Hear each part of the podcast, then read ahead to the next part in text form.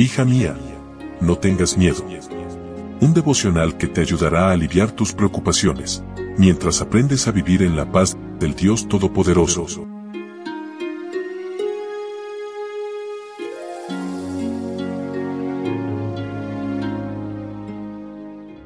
Lunes 11 de septiembre. Hola, hola, ¿cómo estás? Buen día, buen día. Qué lindo saludarte en este inicio de semana laboral y darte la bienvenida a nuestro devocional para damas hoy con el título Se hunde el barco. Leo en Mateo capítulo 14 versículo 26. Los discípulos viéndole andar sobre el mar se turbaron diciendo, Un fantasma, y dieron voces de miedo. Justo después del milagro de la multiplicación de los panes y los peces, Jesús pidió a sus discípulos que se adelantaran en la barca mientras él iba a orar a solas en el monte.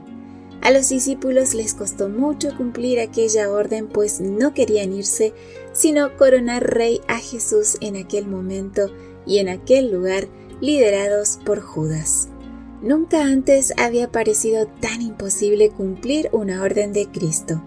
Su terquedad y confianza propia los llevó a demorar la partida. Cuando al fin cruzaban el lago, estaban tan contrariados como el viento. Si escuchas la voz de Dios antes de tomar una decisión impulsiva, te evitarás tormentas innecesarias.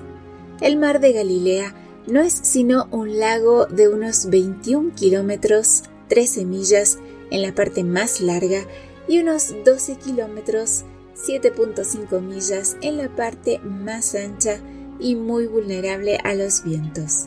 Los discípulos remaban en contra de la dirección del viento. Sabían que estaban en gran peligro. Era un trayecto de una hora, pero se demoraron una noche entera. Si confías más en su palabra que en tu sabiduría, te evitarás muchas tardanzas. Mientras vencían la tempestad, sus propios pensamientos tumultuosos se fueron calmando. Dios hace con frecuencia esto cuando los hombres se crean cargas y dificultades. La noche avanzaba con relámpagos y truenos interminables. Los discípulos habían luchado durante unas nueve horas y a la hora más oscura, a la cuarta vigilia, entre las tres y las seis de la madrugada, apareció una forma sobre las aguas. Gritaron aterrorizados. No esperaban que Jesús viniera de esa forma y a esa hora. En tu hora más oscura, en medio de un tormentoso mar de dificultades, Dios aparece en el lugar, el momento y la forma que no imaginas. El miedo te hace ver fantasmas donde está tu fuente de ayuda. El miedo limita o distorsiona la visión espiritual. ¿Con cuánta frecuencia nos aferramos a los remos como si nuestra propia fuerza y sabiduría bastaran, hasta que encontramos inútiles nuestros esfuerzos?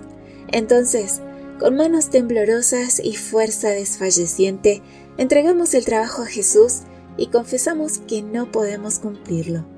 Nuestro misericordioso Redentor se compadece de nuestra debilidad y cuando en respuesta al clamor de la fe Él asume la obra que le pedimos que haga, cuán fácilmente realiza lo que nos parecía tan difícil.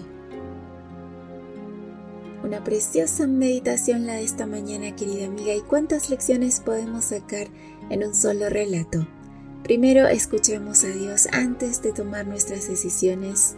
Segundo, confiemos más en su palabra que en nuestra sabiduría. Y tercero, no nos aferremos a nuestra propia fuerza ni a nuestra propia sabiduría, sino que entreguemos nuestras cargas a Jesús. Que tengas un precioso día. Gracias por tu compañía. Yo te espero mañana aquí, primero Dios, en nuestro devocional para damas. Bendiciones. Gracias por acompañarnos. Te recordamos que nos encontramos en redes sociales. Estamos en Facebook, Twitter e Instagram como Ministerio Evangelike. También puedes visitar nuestro sitio web www.evangelike.com